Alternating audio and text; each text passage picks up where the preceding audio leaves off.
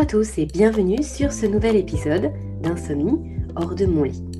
Je suis absolument ravie de vous retrouver aujourd'hui pour une nouvelle thématique. Alors un sujet qui m'a été inspiré par Eve, Eve qui m'a écrit début d'année en février de mémoire et qui euh, me faisait un petit retour sur, euh, voilà, sur ce que le podcast pouvait lui apporter et surtout qui me proposait euh, ben, un questionnement, un sujet que je n'ai pas encore développé jusqu'à maintenant et qui m'a semblé très intéressant ben, de, de, le faire justement, de développer cela. Alors je vais vous lire son mail, en tout cas la partie qui concerne cette question-là.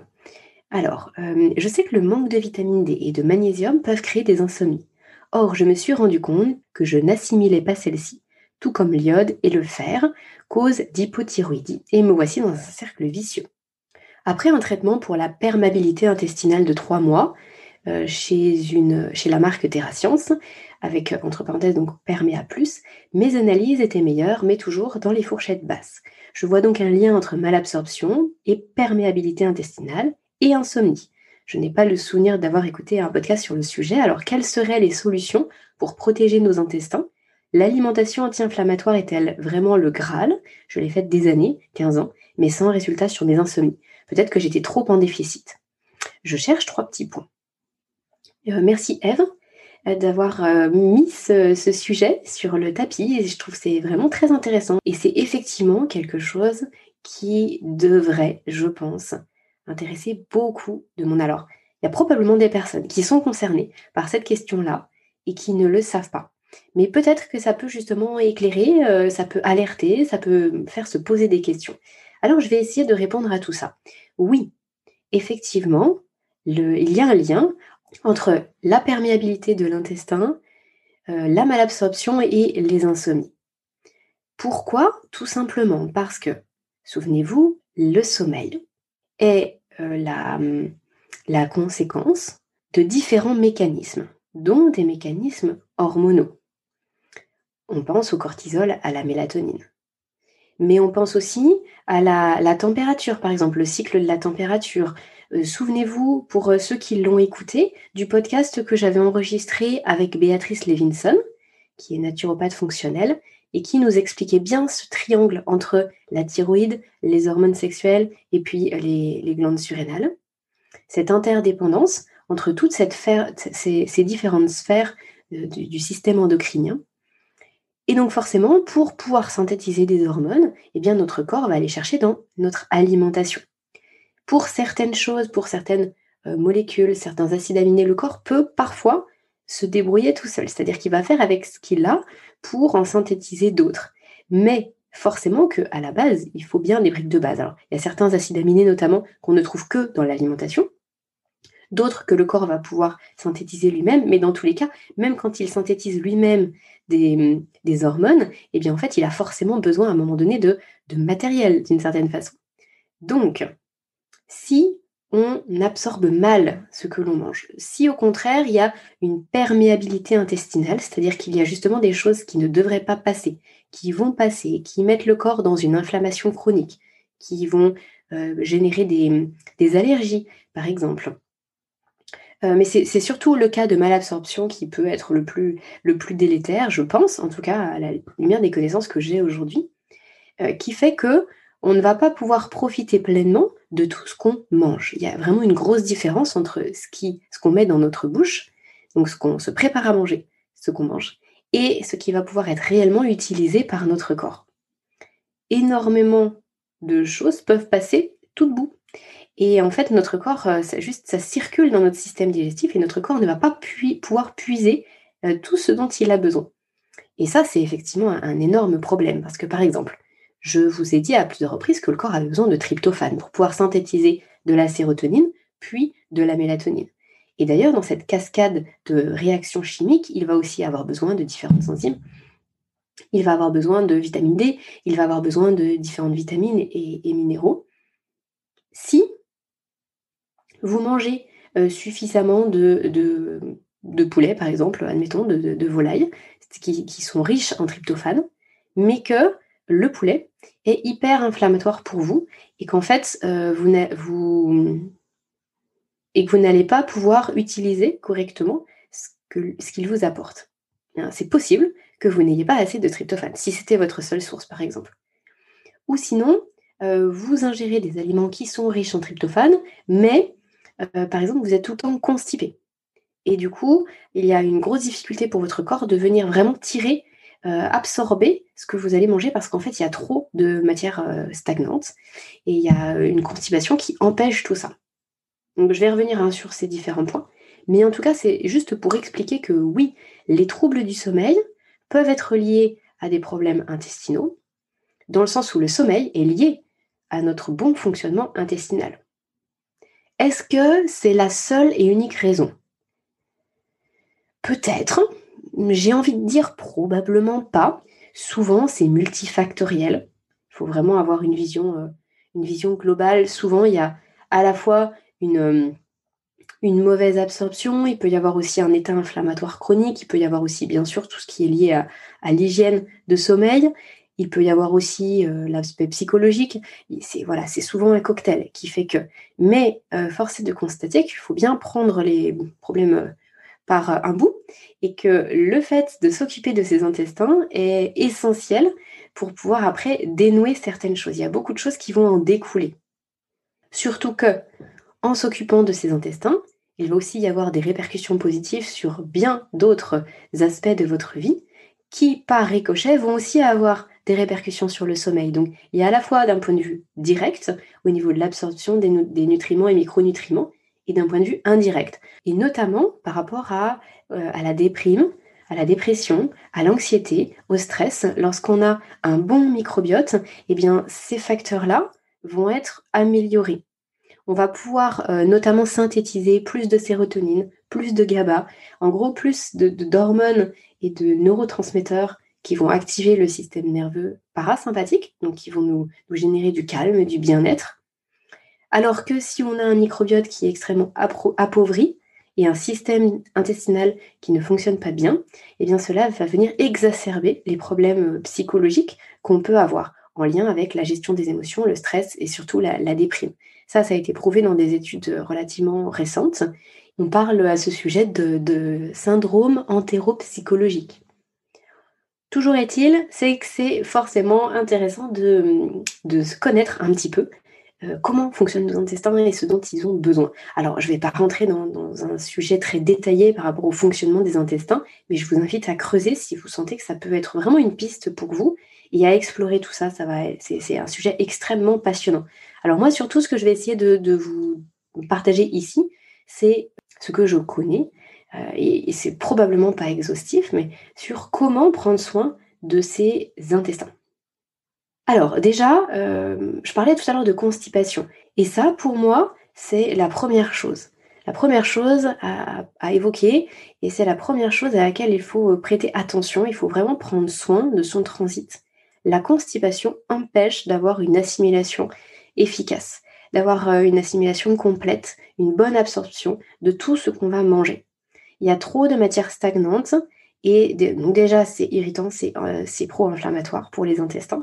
Et en plus de ça, ça vient gêner le bon fonctionnement qu'on peut avoir au niveau du, alors certes du côlon, mais aussi au niveau de, l'intestin grêle. L'absorption des nutriments, elle se fait principalement au niveau de l'intestin grêle et un petit peu au niveau du côlon. Le problème, c'est que lorsqu'il y a grosse constipation et qu'au niveau du côlon, ça, vraiment les, les selles euh, sont trop peu fréquentes, il n'y a pas de balayage comme ça intestinal qui se fait, euh, qui se fait assez bien. Et il y a une, donc je vous disais, il y a une stagnation au niveau des matières et ça veut dire aussi qu'il y a un développement, une surabondance de certaines bactéries qui va venir se, euh, bah, être en trop grande quantité, qui peut aussi migrer au niveau de l'intestin grêle et qui peut venir empêcher d'absorber les, nutriments parce qu'elles vont tout simplement manger à notre place. Alors ça, c'est vraiment important. Alors je ne sais pas si vous avez déjà entendu parler du SIBO, qui est euh, le... Alors c'est un acronyme qui veut dire Small Intestinal Bacterial Overgrowth, qui signifie qu'il y a un développement bactérien trop important au niveau de, de l'intestin grêle. C'est-à-dire que les bactéries qui normalement ne se trouvent que dans le côlon ont migré et se sont développées en grande quantité au niveau de l'intestin grêle. Donc ça crée beaucoup de choses. Ça va créer des ballonnements, ça va créer beaucoup de gaz alors soit des, des soit des gaz, et puis surtout une malabsorption des aliments parce que ces bactéries vont venir complètement manger à notre place ce qu'on est censé assimiler. Alors ça, ce n'est pas forcément lié à la constipation, hein, c'est un autre point, dans le sens où euh, c'est souvent lié plutôt à ce qu'on met dans notre assiette. Si on a eu un régime alimentaire euh, qui va favoriser le, le SIBO, eh on va se retrouver avec ce symptôme-là. Donc pour éviter ces, deux éléments, bah, faire très attention à ce qu'on va mettre dans notre assiette. Avoir une alimentation qui soit euh, bah, déjà assez riche en, en aliments à queue, avec beaucoup d'eau, donc des, légumes, des crudités, euh, là où il y a beaucoup de fibres également, pour qu'il n'y ait pas de déséquilibre bactérien au niveau du microbiote intestinal, mais aussi qu'il puisse y avoir un bon balayage intestinal. Faire attention à ce qu'il n'y ait pas trop de produits protéinés, en tout cas en trop grande quantité. Et puis faire attention aussi à tout ce qui va venir agresser la paroi intestinale. on parlait aussi de perméabilité intestinale. Lorsqu'il y a perméabilité intestinale, là c'est presque l'inverse, c'est-à-dire qu'il y a trop de choses qui vont passer et ça peut créer une inflammation et ça peut créer des réactions immunitaires. Enfin, ça crée une inflammation et des réactions immunitaires qui peuvent ensuite nuire au bon fonctionnement de, l'organisme et au bon fonctionnement du système immunitaire bien sûr, mais aussi du, système nerveux. Et donc tout ce qui va agresser les parois des, intestins, ça va être euh, tout ce qui va être les produits à base de gluten, l'alimentation transformée avec euh, bien sûr tous les produits chimiques et souvent tout ce qui est produits laitiers après l'âge de 4 ans, pour une grande partie de la population, on n'a plus les enzymes pour vraiment s'occuper correctement des produits laitiers qu'on mange. Alors, il y a une grande différence entre les différents produits laitiers, hein. entre les produits laitiers de vaches, de brebis, selon si ce sont des, élevages, euh, des petits élevages euh, en plein air ou des gros élevages industriels. Ça dépend en fait de, ce que mangent justement les animaux. Euh, ça va dépendre aussi la fréquence à laquelle vous mangez, et puis si ce sont des fromages ou des laitages ou des yaourts, ou des, pardon, du lait, des yaourts, enfin bon bref, il y a plusieurs choses, mais toujours est-il, c'est que euh, ça, ça peut venir agresser notre paroi intestinale. Et après, il peut y avoir aussi tous les aliments qui vont générer une inflammation, mais sans que ce soit des, entre guillemets, des mauvais aliments. C'est simplement que pour telle ou telle personne, il va y avoir des choses qui ne passent pas ou qui passent mal, qui vont vraiment générer une, hyper, alors ce qu'on appelle une hypersensibilité alimentaire. Ça peut être euh, les œufs, ça peut être les amandes, ça peut être bah, le poulet, je l'évoquais tout à l'heure. Les amandes, euh, Béatrice Levinson aussi, dans l'échange qu'on avait eu, en parlait, euh, parce qu'effectivement, ça c'est un aliment qui qui est dit un aliment santé, sauf que pour certaines personnes, c'est extrêmement pro-inflammatoire. Donc en gros, tout ce qui va provoquer chez vous euh, diarrhée ou constipation, tout ce qui peut provoquer des ballonnements, tout ce qui va provoquer des écreurs d'estomac, tout ce qui va, en fait, tout ce qui, vraiment soyez connectés aux signaux de, votre corps. Je le dis souvent pour le sommeil, mais c'est vrai aussi pour l'alimentation. Venez écouter ce que vous dit votre corps. Parce que du coup, ça, ça va être vraiment un indice pour savoir si tout se passe bien au niveau de votre assimilation, au niveau des intestins. En tout cas, vous mettez plus de chances de votre côté. Pour aussi entretenir le microbiote, faites attention au niveau de l'alimentation à ce que vous allez euh, mettre dans votre assiette au niveau des aliments, de la qualité des aliments. Forcément, s'il y a des, aliments euh, qui ne sont pas bio ou alors, euh, je ne sais pas ce qu'on pourrait appeler un faux bio, un bio, bah, par exemple dans les pays hors Union européenne, la qualité bio est moindre que la qualité bio française puisque les normes sont moins strictes. Donc tout ça pour dire, c'est qu'on va se retrouver avec beaucoup de pesticides, fongicides, et forcément ça, ça vient euh, abîmer notre flore intestinale. Et par rapport à tout ce qu'on a vu, ça euh, ben, peut venir troubler le sommeil. Qu'est-ce qui peut également abîmer vos intestins? Alors ça va être, euh, donc on a dit les produits chimiques, l'alimentation transformée. Ça peut être aussi l'exposition à la pollution environnementale, hein, à la pollution des grandes villes par exemple, que l'on respire. Ça, ça vient aussi ben, euh, altérer, ça vient affaiblir nos, intestins. Apparemment, l'exposition aux, ondes a des répercussions vraiment négatives sur le microbiote intestinal, sur le fonctionnement intestinal. Je ne maîtrise pas spécialement bien le sujet, mais je trouve que c'est intéressant de l'évoquer, puis chacun pourra se faire son idée ou faire ses recherches aussi. Euh, chose intéressante, c'est le sport de haute intensité. Le sport de haute intensité est particulièrement pro-inflammatoire et souvent les sportifs, par exemple les sportifs professionnels, vont avoir les intestins dans, des états de santé euh, vraiment désastreuses. Et justement, il y a souvent des compléments alimentaires qui existent pour les sportifs qui sont à destination des intestins pour éviter qu'il y ait perméabilité intestinale ou malabsorption, une trop grosse inflammation. Donc quand on sait ça, eh bien finalement on a quand même quelques pistes pour savoir quoi faire pour ensuite euh, avoir le meilleur système digestif possible et du coup qui ait des bonnes répercussions sur le sommeil. Si on a des troubles aujourd'hui, il y a des choses à mettre en place. Vous avez la possibilité de venir, d'une certaine façon, réparer, rééquilibrer ce qui se passe au niveau de vos intestins. Euh, déjà, ce que vous pouvez trouver un petit peu partout, c'est euh, le, bouillon d'os. Alors, le, fait de consommer du bouillon d'os va apporter énormément d'acides aminés, de, collagène, plein de choses essentielles pour les muqueuses des intestins et pour que les intestins puissent euh, justement jouer leur rôle d'absorption le mieux possible. Alors bouillon d'os, c'est le fait de faire cuire euh, votre viande dans l'eau. Alors la viande avec de l'os, avec du cartilage, avec du gras. En fait, vraiment la, viande qui est le plus proche de l'os, eh bien vous faites cuire ça pendant des heures, un petit peu comme, euh, bah, comme nos, les générations précédentes pouvaient le faire hein, sur petit feu, à faire cuire un certain temps. Et en fait, tout ce qui est intéressant au niveau du cartilage, de l'os, va venir se détacher et, vous, et ce sera dans l'eau. Et en fait, ça, quand on le boit, eh bien, on vient absorber, assimiler énormément de choses qui sont bénéfiques et qu'on n'a plus dans notre alimentation. Aujourd'hui, on ne ronge plus les os, comme ça pouvait être le cas des milliers d'années en arrière.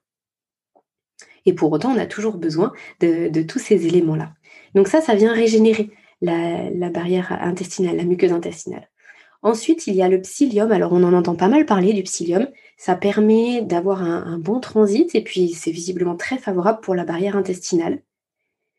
Euh, apparemment, juste à se méfier s'il y a vraiment gros, gros, gros souci de constipation, puisque du coup, le psyllium pourrait faire comme un, bouchon s'il y a trop de constipation. Mais pour un, transit qui serait juste irrégulier, par exemple, le psyllium peut aider. Il faut le boire avec vraiment beaucoup, beaucoup d'eau.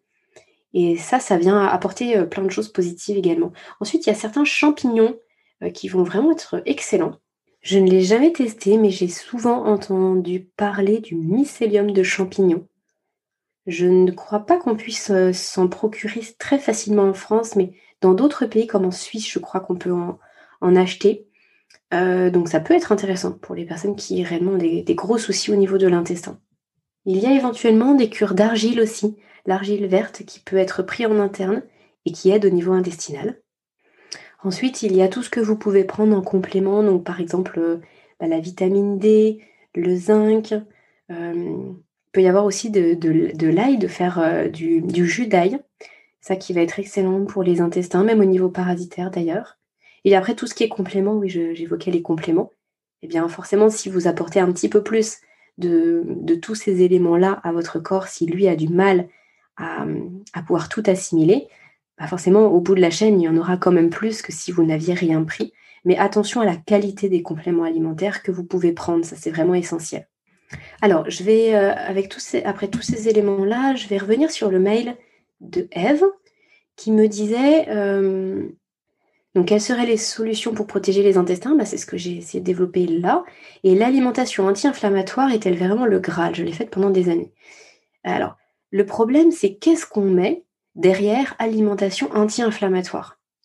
Alors, j'imagine que c'est une alimentation sans produits transformés. J'imagine. Euh, le problème, c'est que ce qui va être, à partir du moment où on part sur des aliments bruts, hein, si on enlève les produits transformés, les produits, tout ce qui est lié aux produits chimiques, les, le trop de sucre, euh, les, différentes, les différents bonbons, les confiseries, les choses comme ça, qui bien sûr sont extrêmement euh, pro-inflammatoires, pardon. Eh bien, ce qui peut être anti-inflammatoire pour l'un, peut être pro-inflammatoire pour l'autre. C'est ce que je disais tout à l'heure au travers de l'hypersensibilité intestinale. Ce qui va me convenir, par exemple, à moi, ne va pas forcément convenir de la même façon à mon conjoint, en fonction justement de, notre terrain, d'une part, et puis de, notre passé. En fait, on a vécu plusieurs décennies avec une certaine alimentation. Souvent, quand on prend conscience que notre alimentation n'était pas la, la meilleure pour nous, on fait des changements. Et puis, on va, par exemple, tester plusieurs types de régimes ou des choses comme ça. Et l'état de vos intestins que vous avez là en ce moment en, m'écoutant dans ce podcast, eh bien, il est le résultat de tout cela, de ce que vous avez pu tester, de, l'alimentation que vous avez depuis tout petit. Donc forcément, eh il y a certaines choses qui vont vous convenir et puis pas à d'autres, ou qui vont convenir à d'autres et pas à vous. Et c'est en ça qu'il faut bien évidemment tester, faire, euh, ne pas hésiter aussi à parfois tenter des, tests euh, divers et variés. Alors vous pouvez demander ça à votre médecin ou un naturopathe qui vous suit pour en savoir un petit peu plus sur vous aussi. Ça peut être intéressant de, se connaître. Alors certains vont dire que les tests sur les, hypersensibilités alimentaires auprès de laboratoires, c'est ce qu'on peut faire même sans passer du tout par un médecin. C'est pas fiable, ça veut rien dire ou autre. Et puis d'autres vont dire que ça leur a changé leur vie parce que du coup ils ont fait une éviction de tout ce qui pouvait créer une réaction inflammatoire, une réaction immunitaire, et du coup ça va beaucoup mieux. Bon, je pense qu'il faut que chacun puisse se faire son idée. Moi, j'ai pas d'avis tranché sur la question. Ce que je sais par contre, c'est qu'il ne faut pas faire forcément de copier-coller et vraiment rester attentif. Si vous, en fait, si vous avez toujours différents symptômes, et, l'insomnie en fait partie, c'est-à-dire que vous avez une hygiène, de sommeil irréprochable, et pour autant, il y a vraiment quelque chose en vous où vous sentez que ça, ne se passe pas correctement, il y a vraiment euh, quelque chose qui, comme qui vous maintient, par exemple, en hypervigilance, en éveil, et que le sommeil est vraiment très entrecoupé, très difficile, c'est qu'il y a encore quelque chose qu'on ne voit pas et qui ne permet pas à votre corps de fonctionner différemment. Donc effectivement, bah là, tout ce que j'ai cité, le fait de faire des tests pour soi, de changer des choses dans son alimentation, peut bien sûr apporter beaucoup de, bienfaits et de bénéfices. Euh, et puis en plus, Eve continue en disant, donc je l'ai faite euh, des années sans rester sur mes insomnies, peut-être que j'étais trop en déficit. Alors oui, euh, finalement, il faut prendre les choses dans l'ordre. C'est-à-dire que faire une alimentation anti-inflammatoire, mais si on a déjà des intestins qui sont très abîmés, euh, euh, avec lesquels du coup il y a une grosse malabsorption, ou où il y a une grosse perméabilité intestinale, et que finalement c'est euh, le vrai bazar dans notre corps, eh bien le fait de simplement venir faire une alimentation anti-inflammatoire, ce ne sera pas suffisant. Donc étape numéro 1, c'est déjà régénérer ses intestins. Et étape numéro 2, eh bien, euh, venir avoir une alimentation la plus saine possible. Alors, je vous invite forcément à faire la 1 en même temps que la 2, évidemment. Mais en tout cas, faire l'aspect 2 sans faire la 1, c'est-à-dire avoir une alimentation euh, dite anti-inflammatoire, mais sans, et sans avoir régénéré ses intestins, eh bien, ça peut être, euh, alors pas nocif, mais, mais malheureusement contre-productif. C'est-à-dire qu'on peut mettre beaucoup d'énergie, et puis en plus, parfois, ça peut être très frustrant, sans forcément qu'il y ait les résultats escomptés. Et moi, je vous invite vraiment à vous faire accompagner par rapport à ça.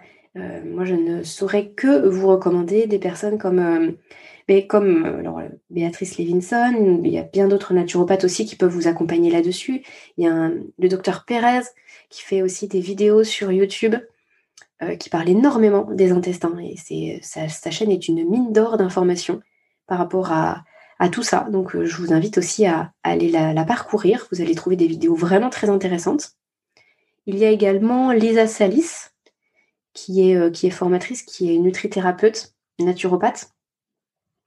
Alors aujourd'hui, elle ne consulte plus, à ma connaissance, mais par contre, elle vend des formations. Elle vend des formations en ligne. Et euh, il n'y a rien de tel que de se former hein, pour pouvoir ensuite euh, ben, être responsable, avoir la responsabilité de ce qu'on met dans notre assiette et d'avoir la conscience de ce qu'on met dans, son assiette et de faire ce qu'il y a de mieux pour soi-même. Donc ça, ça peut être aussi très intéressant et une piste à explorer si vous avez euh, la motivation, si vous êtes intéressé par ce sujet et que vous savez que ça, vous, ça peut vous faire du bien. Et bien surtout, n'écartez pas cette piste-là. Et ensuite, pour terminer, donc oui, Eve disait sans résultat sur mes insomnies. Et là, je voulais simplement dire un mot, même si je l'ai évoqué tout à l'heure. C'est le fait que euh, s'il n'y avait pas de résultat sur les insomnies, c'est peut-être parce que ce n'était qu'un des éléments. Donc bien repenser à l'insomnie en tant que symptôme multifactoriel. Si, alors je donne un exemple extrême, et je ne pense pas là en l'occurrence que c'était le cas, mais enfin voilà, je, ne sais pas du tout comment c'était pour vous, Eve, il y a quelques années en arrière lorsque vous avez fait ça. Mais admettons que vous faites vraiment très attention à vos intestins. Vous avez eu une alimentation anti-inflammatoire, vous avez fait une cure pour régénérer vos intestins. Euh, vous avez peut-être pu faire du jeûne aussi. C'est vrai que ça, je ne l'ai pas évoqué, mais le jeûne est extrêmement bénéfique pour les intestins, pour les personnes qui ne seraient pas trop épuisées. Hein. attention, le jeûne est quand même euh, forcément une source de, stress. C'est une contrainte. Donc attention lorsqu'on est en état d'épuisement sévère. Mais en tout cas, vous, faites tout ça pour vos intestins. Et par contre, euh, bah, vous êtes par exemple devant les écrans jusqu'à l'heure de coucher, jusqu'à 23h quand vous coupez la lumière. Ou alors, vous buvez du café toute la journée. Ou alors, vous faites du sport jusqu'à 21h le soir, de façon intensive. Et puis, au final, tous ces éléments-là font que vous pouvez ne pas du tout avoir un bon sommeil ou avoir un endormissement très difficile. Donc, bien évidemment, que là, tout ce que je viens de vous dire aujourd'hui, c'est en parallèle d'une bonne hygiène de sommeil. Et je le précise aussi, hein, mais euh, je l'ai dit en préambule de cet épisode, je ne suis pas, ce que je vous propose là, c'est pas exhaustif, et puis c'est même pas forcément ce qu'il y a de plus détaillé. Je ne suis pas euh, là pour parler alimentation, et il y a des personnes qui le font vraiment bien, bien mieux que moi. Mais en tout cas, les pistes que j'évoque, je sais qu'elles sont sérieuses, et puis après, à vous de voir si une ou plusieurs peuvent vous correspondre, et puis de creuser dans, ces domaines-là. Il y a deux derniers points que je voulais évoquer avec vous pour prendre soin de vos intestins et pour euh, bah, espérer justement avoir de, bonnes répercussions sur votre sommeil. La première, c'est la notion de combinaison alimentaire. Et ça, euh, c'est vraiment une notion importante lorsqu'on est en état d'épuisement et qu'on souffre d'insomnie depuis longtemps. Quand on est fatigué, il n'y a pas que nos yeux qui brûlent et que notre cerveau qui est troublé, qui est dans le brouillard. C'est tout notre corps qui est en difficulté. Et au niveau de la digestion, eh bien, on va être aussi en grande difficulté pour, par exemple, produire assez d'enzymes digestives pour que notre péristaltisme intestinal soit suffisant. Donc c'est un cercle vicieux, hein, parce que je vous disais que ça allait dans, dans l'autre sens un petit peu tout à l'heure. Donc toute la digestion peut être aussi ralentie par une grande fatigue générale de notre organisme. Ce qui peut être intéressant, alors, c'est de veiller à avoir de bonnes combinaisons alimentaires, de ne pas mélanger tout ensemble et de ne pas générer trop d'activité au niveau digestif. Quand par exemple vous mangez un repas avec euh, une entrée, un plat, un fromage, un dessert, avec 10, 12, 14, 15 aliments différents, quand par exemple on prend euh, je sais pas, des énormes salades composées, euh, plus fruits, plus dessert, plus fromage, plus pain, plus en entrée, je ne sais trop quoi, eh bien en fait, dites-vous que votre corps va devoir produire autant d'enzymes qu'il y a de produits différents, en tout cas de familles d'aliments différents, va devoir s'occuper de la digestion de chacun des aliments qui ne nécessitent pas le même temps les uns que les autres, que ce soit au niveau de l'estomac, au niveau ou au niveau de l'intestin. Et du coup, ça, c'est extrêmement fatigant. Donc, deux conseils par rapport à ça. Veillez à ce que vos repas ne soient pas trop diversifiés, pas trop hétéroclites en termes de, quantité d'aliments que vous allez mettre dans votre assiette. Alors souvent on entend il faut manger diversifié, etc., équilibré, diversifié. On mélange un petit peu ces deux notions d'ailleurs. Euh, oui, diversifié, bien sûr, mais tout au long de la journée, tout au long de la semaine. Mais c'est pas forcément tout au long du repas. C'est pas parce que vous allez faire juste un repas avec, par exemple, je sais pas moi, du, du blanc de poulet et puis euh, une énorme assiette de courgettes que vous mangez mal parce que c'est pas assez diversifié. En fait, au contraire, vous justement vous, facilitez, vous allégez tout votre système digestif, toute l'activité de votre système digestif. Et donc forcément, l'énergie que vous ne mettez pas à digérer, vous pouvez la mettre ailleurs dans votre corps. Et donc ça, c'est très intéressant. Et ensuite, au niveau des pures combinaisons alimentaires, c'est le fait de dire que des protéines avec euh, tout ce qui va être produit céréalier ou légumineuse, c'est très dur pour le corps à digérer. Parce que euh, les protéines vont commencer à être digérées dans l'estomac, les glucides, eux, vont stagner, même s'ils ont un petit peu été digérés au niveau salivaire, mais souvent on mange très très vite en plus, donc euh, le, travail est peu fait, et donc les glucides vont attendre l'intestin grêle pour être vraiment découpés et digérés. Et donc ça fermente, et donc ça crée euh, bah, tout, plein d'effets négatifs au niveau de notre digestion.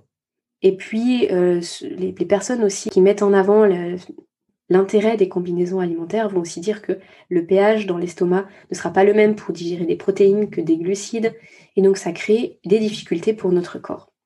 Il y a aussi le fait de manger des fruits pendant le repas. Euh, souvent, il est conseillé de manger des fruits en dehors du repas, parce que bah, les fruits se digèrent très très vite et justement, ils vont eux aussi fermenter. Il y aurait beaucoup de choses à dire sur les combinaisons alimentaires et si c'est un sujet qui vous intéresse, ben, idem, hein, comme je vous le disais tout à l'heure, n'hésitez pas à creuser. Mais en tout cas, sachez que si vous faites attention à ce qu'il n'y ait pas trop de diversité d'aliments euh, par repas et que vous faites attention aux combinaisons alimentaires, on va dire les plus, euh, les plus connues, eh bien ça, ça va alléger le travail digestif et ça va être, euh, vous allez être beaucoup moins fatigué en plus dans votre journée.